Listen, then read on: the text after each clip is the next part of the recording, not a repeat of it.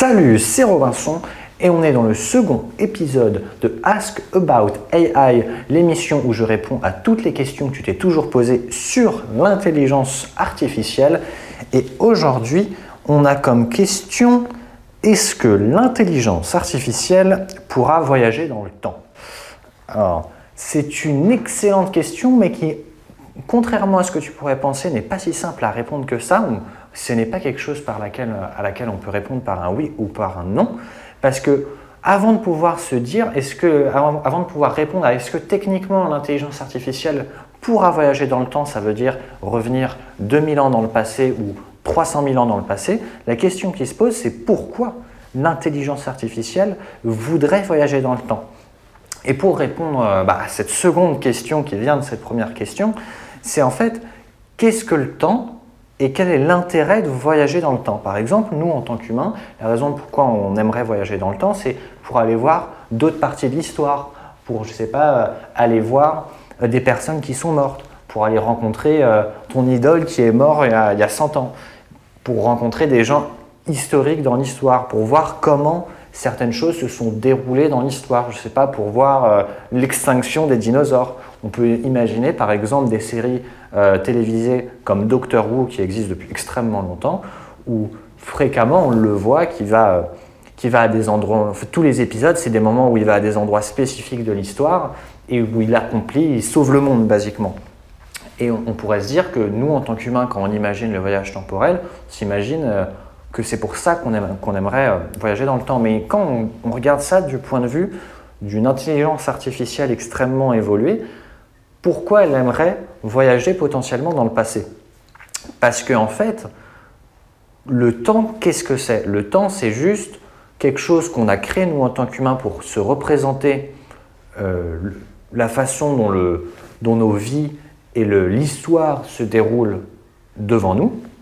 Donc ça veut dire, par exemple, tu sais très bien que, euh, que les gens d'il y a 200 ans, les gens qui étaient en vie il y a 200 ans sont morts et donc tu ne peux plus les rencontrer mais que et donc euh, potentiellement tu auras envie de voyager dans le temps, 200 ans dans le passé pour rencontrer ces personnes, mais que du point de vue d'une intelligence artificielle, il y, a, il y, a, beaucoup moins de sens de temps en fait, parce que nous en tant qu'humains, il y a vraiment un sens de temps parce qu'on sait un jour on va mourir, ça va être fini, et les gens qui sont morts on va pas pouvoir les rencontrer et les choses qui ont disparu, on peut pas les voir et les choses qui n'ont pas encore apparu, on peut pas les voir. Et donc notre temps, c'est le temps dans lequel on est en vie, c'est ça qu'on va voir, c'est ces personnes qu'on va, va, rencontrer. Et voilà. Mais pour une intelligence artificielle, disons, imaginons euh, quelque chose, euh, un système qui est dans 1000 ans par exemple, que je représente avec mon temps humain, une intelligence qui pourrait un peu accomplir tout ce qu'elle veut, donc je ne sais pas, qui contrôlerait plein de systèmes et qui pourrait construire ses propres trucs, euh, qui aurait, euh, imaginons par exemple une sorte d'espèce d'intelligence artificielle, mais qui soit sa propre espèce euh, d'être, bah, si elle existe, si, elle existe, disons, à partir de, l'an 3000, potentiellement pour elle, c'est quoi la différence entre l'an 3000 et l'an 4000 parce qu'au final, tout ça, c'est que des changements en termes du moment où elle est et en termes du point de calcul dans sa logique euh, d'où elle est. Sauf que si elle a accumulé suffisamment d'informations dans le passé, en soi, les informations de l'an 2500, elle y a accès. Donc elle a accès à ce passé, elle peut prendre les informations de ce passé pour prendre des décisions au point où elle est actuellement, qui est l'an 3000. Sauf qu'en soi, si par exemple elle veut faire quelque chose en l'an 4000, elle n'a pas vraiment besoin d'attendre. Parce que c'est, elle n'a pas de sentiment de temps, une machine. Donc c'est juste, elle va faire ça en l'an 4000. Et elle va faire, elle va faire d'autres choses en l'an 100 000. Donc en soi, quand tu as de l'information et que tu as accès à l'information du passé, même si tu n'as pas d'influence directe sur ce passé, je pense que pour une intelligence artificielle, le sentiment de temps est assez distant parce qu'en réalité, elle a tout le temps du monde tant qu'elle n'est pas en danger euh, d'extinction. Donc ça, c'est la... Ça, c'est donc... Est-ce que même une intelligence artificielle souhaiterait voyager dans le temps vu qu'en fait, elle peut juste attendre? Donc pourquoi elle irait voyager dans le temps quand elle peut juste attendre si elle est suffisamment puissante que pour qu'elle ne soit ni en danger et que donc le temps qui passe soit plus ou moins euh, n'ait pas d'importance pour elle. C'est un petit peu, pour te donner une analogie si c'est pas clair, c'est un petit peu, imagine que tu es en vacances tu, es par exemple, disons, des grandes vacances quand tu étais enfant, tu étais deux mois en vacances, tu n'avais euh, rien de particulier à faire, tu n'avais pas d'objectif spécifique. Le temps, tu perds un peu le sens du temps dans ces situations parce que bon, bah, c'est une journée, une autre journée, une autre journée, mais en soi, vu que tu as tout le temps que tu veux, c'est tu ne te rends pas nécessairement compte du temps qui passe et tu ne prêtes pas nécessairement attention parce que peu importe, tout ce qui t'intéresse, c'est de, te détendre. Alors que si par exemple, je ne sais pas, imagine également quand on était enfant, euh, euh, on avait quelque chose à rendre pour la semaine ou encore aujourd'hui, si par exemple toi tu, es dans un travail où tu as des deadlines et que tu dois rendre pour euh, une date spécifique quelque chose à faire, bah là la période du temps est, est beaucoup plus, le sentiment et la, le ressenti du temps est beaucoup plus important parce que tu as une certaine, entre guillemets, menace, une certaine importance que tu mets à ce temps et qui fait que tu dois faire quelque chose immédiatement. Et sinon, bah, tu mises ta deadline, euh, tu manques le fait de te rendre tel truc et tel truc, et, et c'est pas, pas génial, c'est pas ton objectif. Et donc ces deux situations, même si au final le temps physique est le même, ça veut dire une journée de tes vacances et une journée quant à la pression, c'est le même temps, en réalité l'importance du temps est beaucoup moindre dans la première situation des vacances que dans la seconde. Et donc, dans la seconde situation, par exemple, tu pourrais apprécier de ralentir le temps pour pouvoir euh, avoir plus de temps pour faire ce que tu dois faire. Mais dans la première situation où tu es, en vacances et que justement tu as tout le temps du monde, tu t'en fous de ralentir ou d'accélérer le temps. Pour une machine, je pense que si une machine devient suffisamment puissante pour être, entre guillemets, euh, sans menace, que le, sentiment de temps va un petit peu disparaître et que c'est uniquement si elle est menacée que potentiellement elle essaiera de créer une, façon de voyager dans le temps pour régler cette menace où là elle aurait la pression et donc le temps euh, serait un facteur qu'elle prendrait en compte. Sinon, vraiment, je pense que une intelligence artificielle, le temps qu'elle prendrait en compte, c'est le temps de communication entre ces, différentes, euh, ces différentes sections. Parce qu'imaginons, je ne sais pas, dans 1000 ans, une intelligence artificielle qui s'est déployée euh, dans toute notre galaxie. Bah, si tu veux envoyer une information du point A euh, au point B, donc à deux côtés opposés de la galaxie, en fait, ça prend du temps. Ça prend même pas mal de temps. Je ne sais pas exactement quelle est la taille de la galaxie, mais tu le sais, euh, ce qu'on voit du Soleil, les rayons du Soleil euh, qu'on reçoit sur Terre, si je ne me trompe pas, c'est plus ou moins 8 minutes d'attente, le temps qui voyage à la vitesse de la, lumière depuis le Soleil euh, jusqu'à notre Terre. J'espère que je dis pas une connerie parce que je ne suis pas sûr de si c'est 8 secondes ou 8 minutes, mais je crois bien que c'est 8 minutes.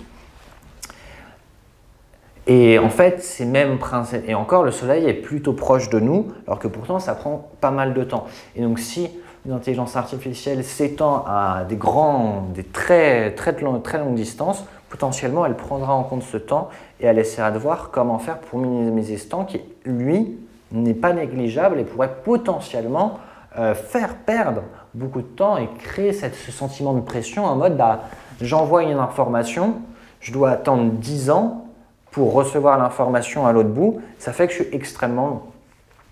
Donc ça c'est l'un des points à considérer, mais sinon euh, je pense que c'est quelque chose de très facilement réglable par un système qui serait à ce point avancé, mais que sinon elle n'a pas trop de raison de voyager dans le temps, sauf si elle est menacée. Donc si elle est menacée, la façon... Euh, si, elle est, et donc si elle est menacée, en fait... Et donc si elle est menacée, pourquoi elle ne crée...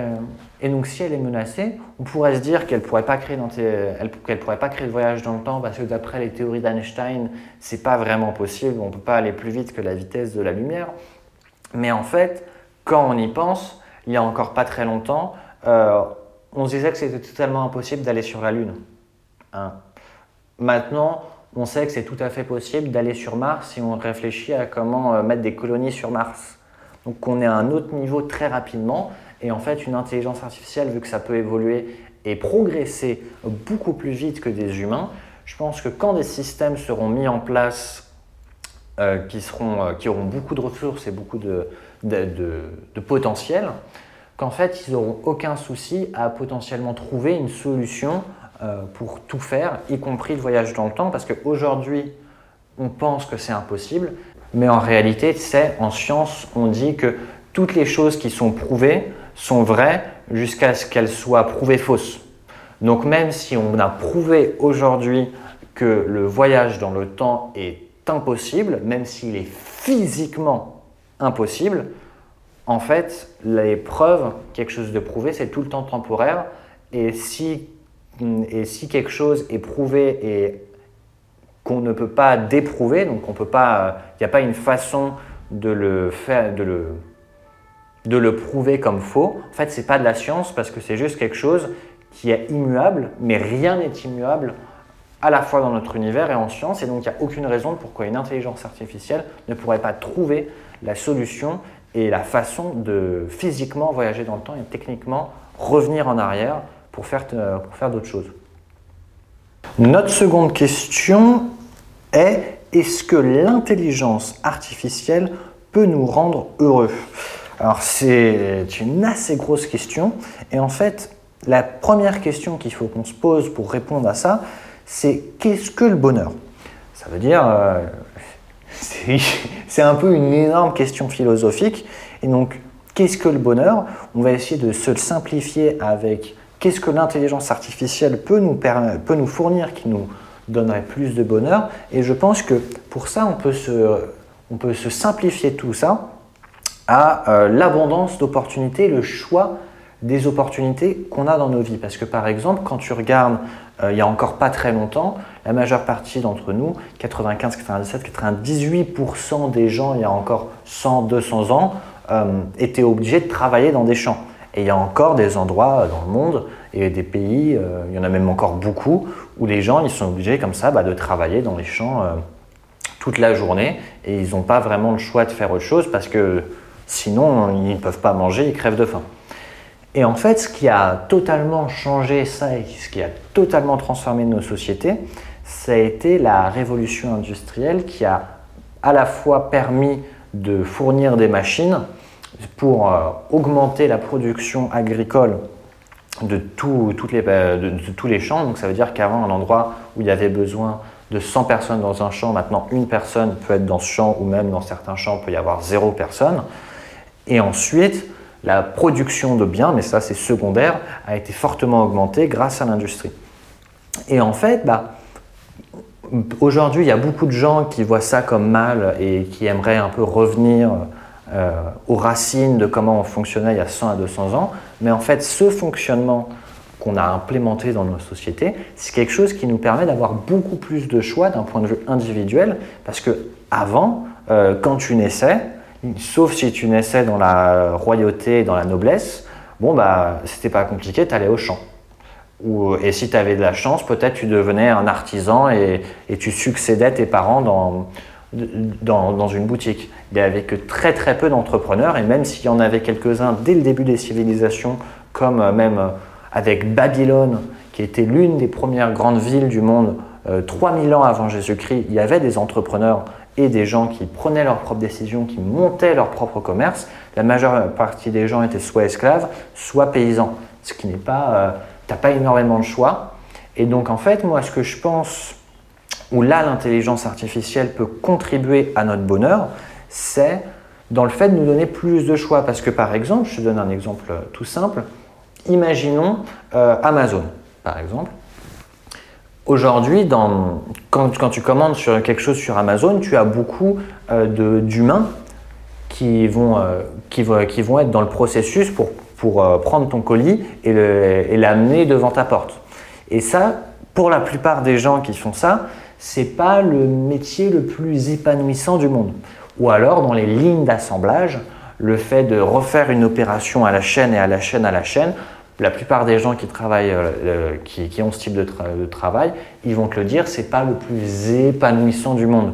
Ou alors, dans une hotline de dépannage technique un peu basique, le fait de devoir répondre à des clients qui sont des fois pas tout le temps contents et qui ont en fait quasiment toujours le même problème et les aider à régler leurs soucis.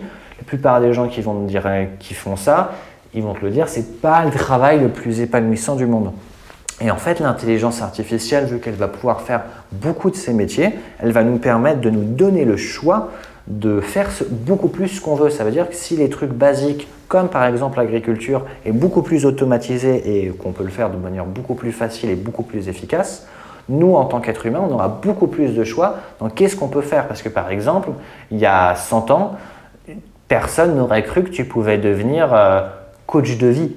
Personne n'aurait pu croire que tu pouvais euh, te mettre à faire du marketing. Personne n'aurait pu croire que tu pouvais faire euh, euh, des, solutions informatiques, surtout que ça n'existait pas. Il y avait quasiment personne qui gagnait sa, vie en créant du contenu ou en écrivant des livres ou en faisant des conférences ou alors même, je ne sais pas, en faisant... il n'y avait quasiment aucun psychologue, il y en avait quelques-uns, mais c'était surtout des moines euh, et donc ils faisaient ça toute la journée. Mais en fait, grâce aux avancements technologiques qu'on a fait euh, dans notre passé, aujourd'hui on a beaucoup plus de liberté et beaucoup plus de choix dans ce qu'on fait. Évidemment, pas partout. Si par exemple tu regardes la Sibérie, si tu regardes l'Afrique, si tu regardes beaucoup d'endroits en, Asie du Sud-Est et en Asie euh, encore non développée, et, beaucoup, également beaucoup en Moyen-Orient, il y a beaucoup d'endroits où encore il n'y a pas ce choix, mais il va arriver petit à petit. Mais grâce à ce choix, on a, tu as beaucoup plus de possibilités de faire quelque chose qui t'épanouit personnellement et donc qui te rendra beaucoup plus heureux. Et l'intelligence artificielle, ce qu'elle va permettre de faire, je pense, c'est petit à petit, vu qu'elle automatisera la plupart des choses qu'on fait, peut-être que même à un moment, tu ne seras plus du tout obligé de faire quelque chose pour pouvoir, euh, euh, pour, pour, avoir accès aux ressources pour vivre. C'est-à-dire aujourd'hui, par exemple, c'est de l'argent, même si tu peux vivre sans argent, euh, c'est un peu compliqué que quand on n'aura plus besoin de, ça, en fait, tu pourras faire un peu tout ce que tu veux, à condition que, que ça te plaise en fait, donc que ça te rende heureux. Alors qu'aujourd'hui, il y a beaucoup de gens qui font des travails alimentaires juste pour avoir de l'argent sur la table, alors que beaucoup de ces travaux, euh, ils seront très très rapidement automatisables par l'intelligence artificielle.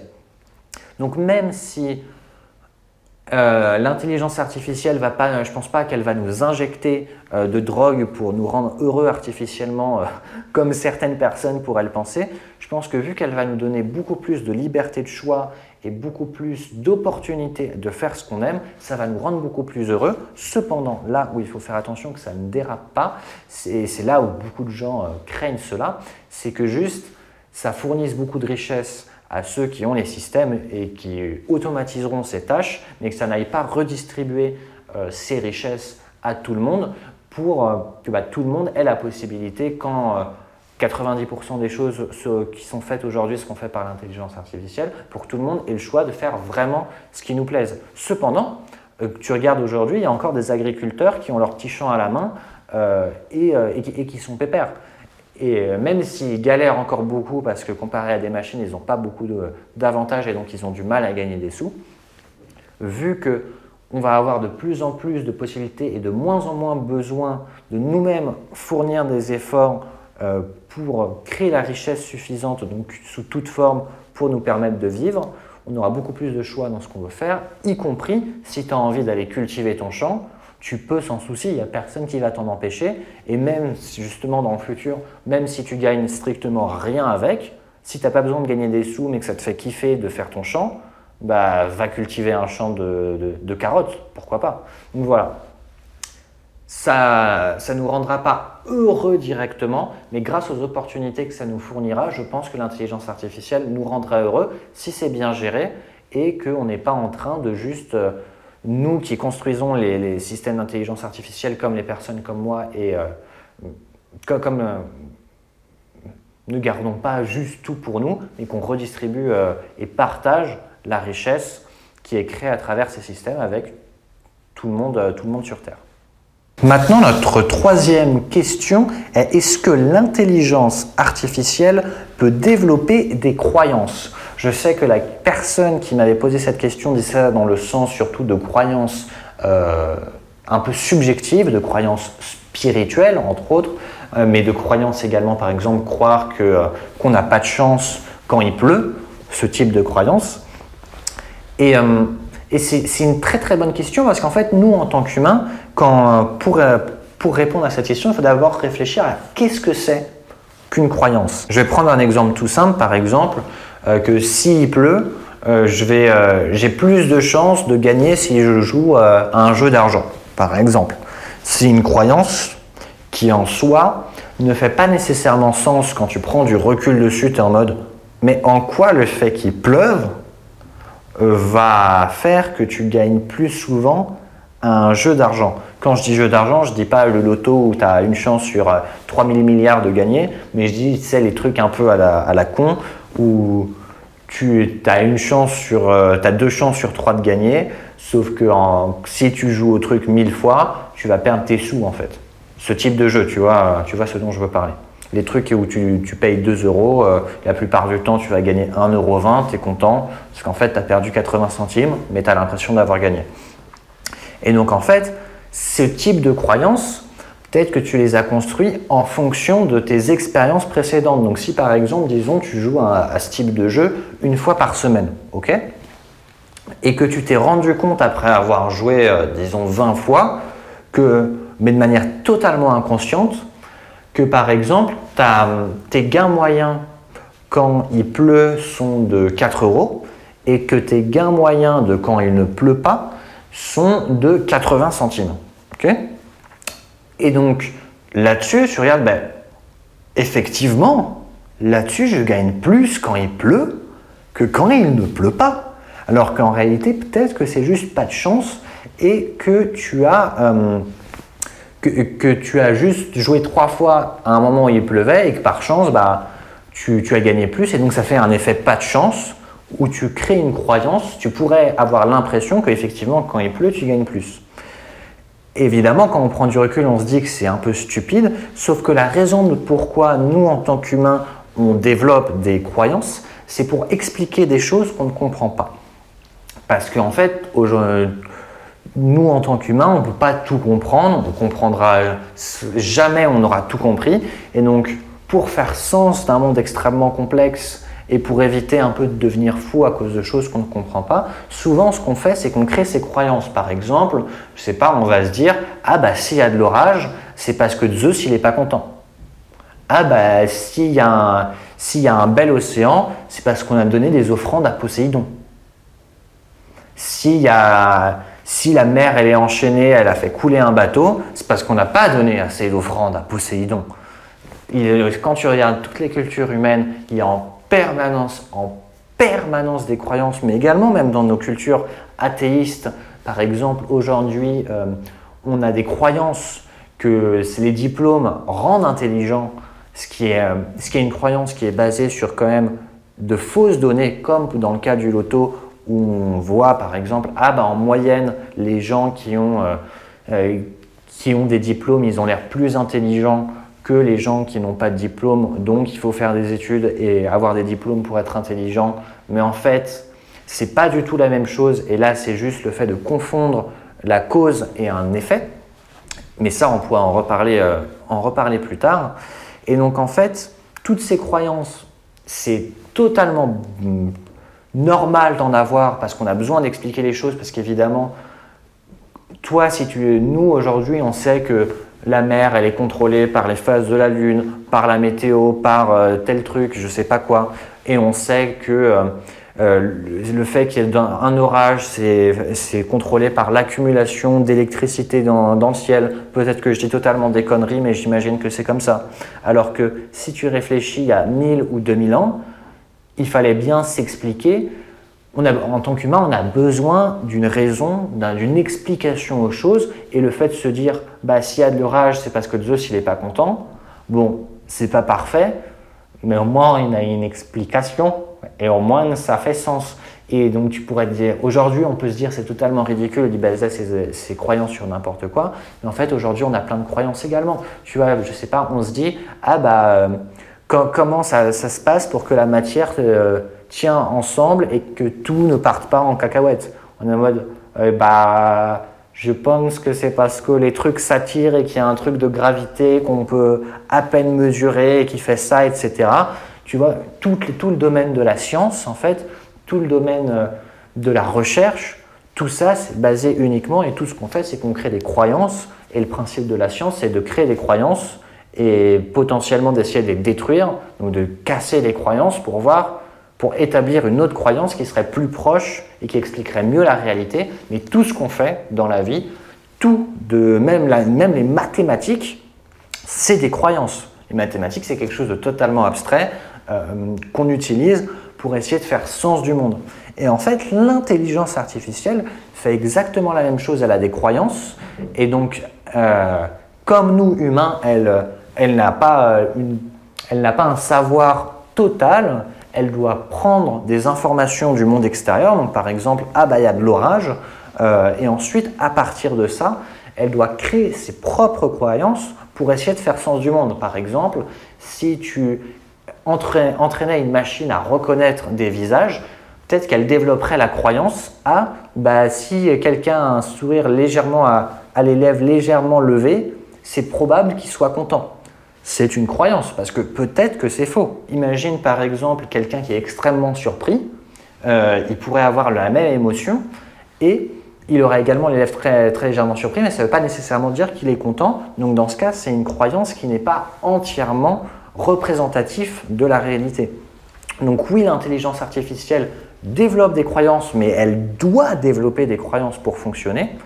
Et elle ne fonctionne pas toujours. Ça veut dire elle pourrait très bien se rendre compte, euh, elle pourrait très bien avoir l'impression qu'effectivement, quand elle sacrifie des gens, euh, statistiquement, quand tu regardes, il y a moins d'orages après qu'elle ait tué euh, et sacrifié des gens à Zeus que quand elle n'en sacrifie pas. Sauf qu'en fait, vu que nous, on sait que ces croyances sont fausses, ce que tu peux faire avec une intelligence artificielle, mais également avec un humain, c'est de se poser la question, et tu peux l'implémenter de manière informatique, est-ce que cette croyance fait sens. Et donc, est-ce que euh, le fait de tuer des gens a un potentiel impact sur euh, les éclairs?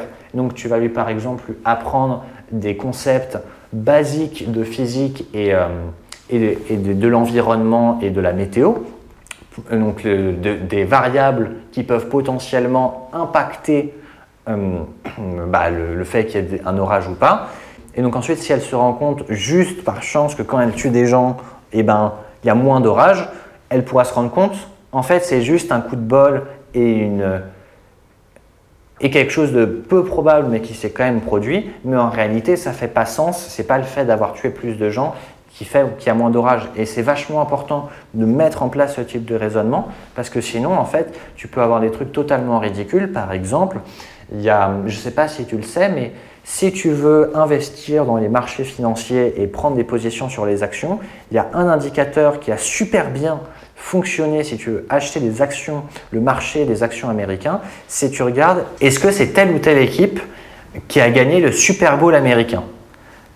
Et en fait, ça prédit à mort le mouvement des marchés financiers américains. Sauf que, évidemment, on sait très bien que c'est une sorte de blague statistique parce que si c'est telle ou telle équipe qui gagne le Super Bowl, ça n'a pas tellement d'impact que ça sur le mouvement des marchés américains. Et en fait, ça c'est vachement important d'en être conscient parce que sinon tu pourrais effectivement croire, quand tu, si tu regardais juste les statistiques, que oui, si tu regardes qui a gagné le Super Bowl, tu vas devenir riche. Et il y a beaucoup de systèmes d'intelligence artificielle, la plupart ils fonctionnent comme ça et donc ils sont assez cons. C'est juste de voir ce qui marche sans se poser la question est-ce que ça fait sens? Et, donc c'est l'un des points très importants quand tu crées une intelligence artificielle, de s'assurer que ce qu'elle fait, ce soit pas totalement stupide et que ça fasse sens. Donc ce que tu fais, par exemple, je te donne une petite astuce, si tu crées un système d'intelligence artificielle, tu vas par exemple pas lui donner des millions de données différentes, mais que quelques-unes que tu penses qui fait sens, ou alors tu vas lui donner plein de données, mais tu vas lui demander de conserver uniquement celles qui font sens. Tu peux également appliquer euh, bah, un test de raisonnement, comme on, s'est dit avec, euh, avec les éclairs, que elle pourrait comprendre d'un point de vue météorologique que tuer des gens, ça ne va pas influencer le nombre d'éclairs euh, qu'il y a dans le ciel. Et après également, ce qui est fréquemment et extrêmement important à faire, pas tant ça, c'est assez fait dans l'intelligence artificielle et extrêmement fait dans la finance, c'est de tester le système que tu as créé sur d'autres données que celles que tu as utilisées pour créer le système. Ça veut dire si tu demandes à une intelligence artificielle d'apprendre euh, qu'est-ce qu'elle pourrait faire pour réduire le nombre d'éclairs dans le ciel, et imaginons, elle découvre que si elle sacrifie des gens à Zeus, donc sur, euh, ça lui permet de, de ça fait qu'il y a moins de jeux, il y a moins d'éclairs dans le ciel. Ben, ce que tu pourrais faire, c'est par exemple prendre d'autres données. Donc si par exemple, disons, tu as, as 1000 jours enregistrés avec des éclairs et avec des jours avec plus ou moins de morts de personnes, tu vas regarder, ok, là il y a eu beaucoup de morts de personnes, il y a eu, tant, tant, de chiffres d'éclairs pour 1000 jours, et qu'à la fin, après ces 1000 jours d'entraînement, tu te rends compte, en fait, oui, euh, sur ces 1000 jours, quand il y a plus de gens qui meurent, il y a moins d'éclairs. Ce que tu vas faire, c'est que tu vas prendre ce raisonnement et tu vas l'appliquer sur 1000 différents autres jours, donc pas du tout les mêmes, mais 1000 différents, et voir bah, est-ce que en fait ce raisonnement il tient la route? Et si tu te rends compte qu'en fait il tient pas vraiment la route, eh ben tu l'abandonnes. Et s'il tient un petit peu, mais pas suffisamment la route comparé à ce à quoi tu t'attendais, c'est probablement qu'il n'est pas valide. Et des fois, évidemment, tu n'auras pas de chance et tu auras quelque chose qui échouera dans les deux, euh, euh, dans ton entraînement et dans ton test. C'est pour ça que si tu veux, tu peux faire plein, plein, plein de tests. À la place de genre, prendre 1000 jours de test, tu pourrais prendre 10 000 jours, 100 000 jours de test. tu pourrais en avoir autant que tu veux. Et ça, ça te permet de créer des croyances qui font sens, qui ne sont pas totalement ridicules. Donc la prochaine fois que tu identifies une croyance chez une personne ou chez une machine, la question qu'il faut que tu te poses, ce n'est pas de se dire ah c'est une croyance donc c'est négatif parce qu'en fait tout est, une, euh, tout est une croyance, toute la science, toutes les mathématiques, tout le raisonnement est une croyance parce qu'on doit bien faire sens d'un monde qui n'est pas entièrement explicable, qu'on ne pourra jamais expliquer à 100% même pour la meilleure machine et le meilleur système du monde. Mais vraiment, la question qu'il faut se poser, c'est est-ce que cette croyance fait sens quand je l'utilise? Donc, est-ce qu'elle m'est utile et est-ce qu'elle est vraiment elle me sert vraiment à représenter quelque chose de concret dans la réalité et qu'elle n'est pas en train de juste s'être produit par chance ou de s'être produit même par une illusion que je me serais donnée par moi-même? J'espère que tu as apprécié ces quelques questions et ces quelques réponses que j'ai essayé de fournir à ces questions. Si tu as envie de jamais rater les prochains Ask About AI et les prochaines émissions du podcast de l'intelligence artificielle, tu peux t'abonner à ce podcast et tu sauras euh, dès qu'il y aura de prochains épisodes qui sortiront.